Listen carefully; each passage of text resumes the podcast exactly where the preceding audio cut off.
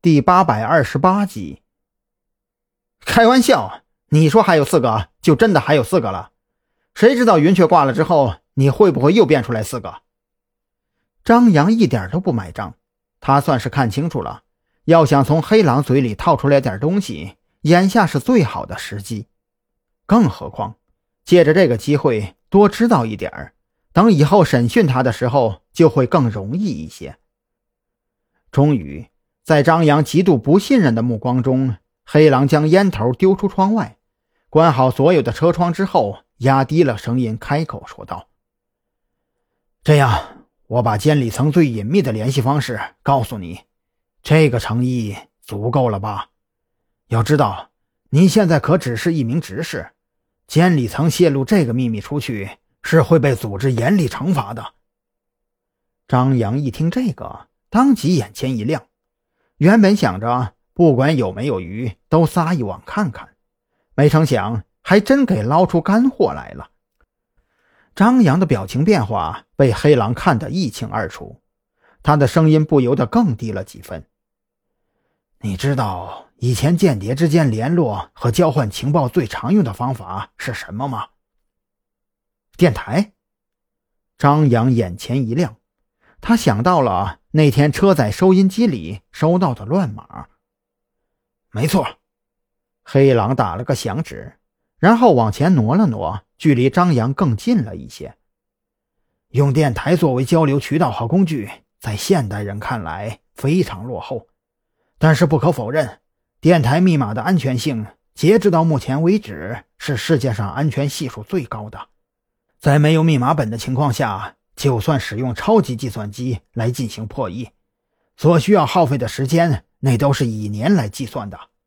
而当他们破译出来之后，一年甚至几年前的电报译文早就没有时效性了。听到这里，张扬暗自点头。现在不比以前了，无论是网络还是手机通讯，都要比无线电便捷太多。再加上各国军政体系的改革。无线电已经不再被重点管制。如今，改革开放数十年，随着国民收入的增长，人们往往喜欢给自己找个精神寄托，很多人就开始喜欢上了无线电台。全国上下各个城市基本上都有无线电协会，而在这些协会的管制之外，还存在着大量的黑台和黑中继。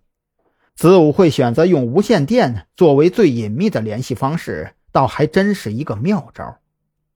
虽然这些东西你以后迟早也会知道，但是我现在告诉你，终究属于违规行为。接下来的话我只讲一遍，你听了之后立马忘掉，懂我的意思吗？